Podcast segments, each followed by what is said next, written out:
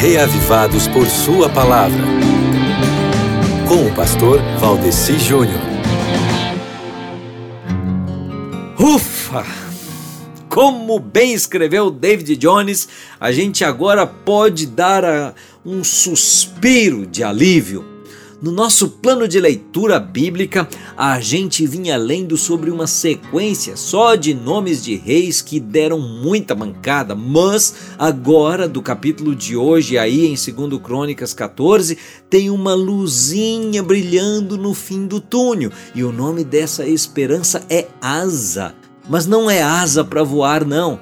É nome de gente, um rei que se chamava Asa. Antes dele, os outros reis de Israel tinham sido ímpios e haviam atraído desgraça para o reino. Mas, apesar da infidelidade dos reis Salomão, Roboão e Abias, o Senhor, por amor a Davi, deu para Asa uma lâmpada em Jerusalém, levantando Asa filho de Abias, e dando estabilidade a Jerusalém. Asa foi rei de Judá por 41 anos. No começo do reinado, a Bíblia fala que Asa fez o que o Senhor, o seu Deus, aprova. Então, se você está cansado de ler a respeito de coisas erradas cometidas por alguns reis mencionados no decorrer da nossa leitura da Bíblia, eu quero convidar a você para dar esse suspiro de alívio.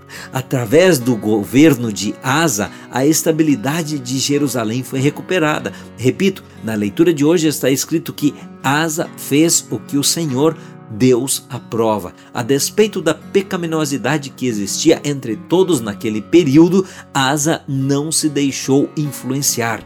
E você vai se deixar influenciar? Você vai se deixar ser influenciado? Permita-se ser influenciado pela palavra de Deus, lendo hoje 2 Crônicas capítulo 14.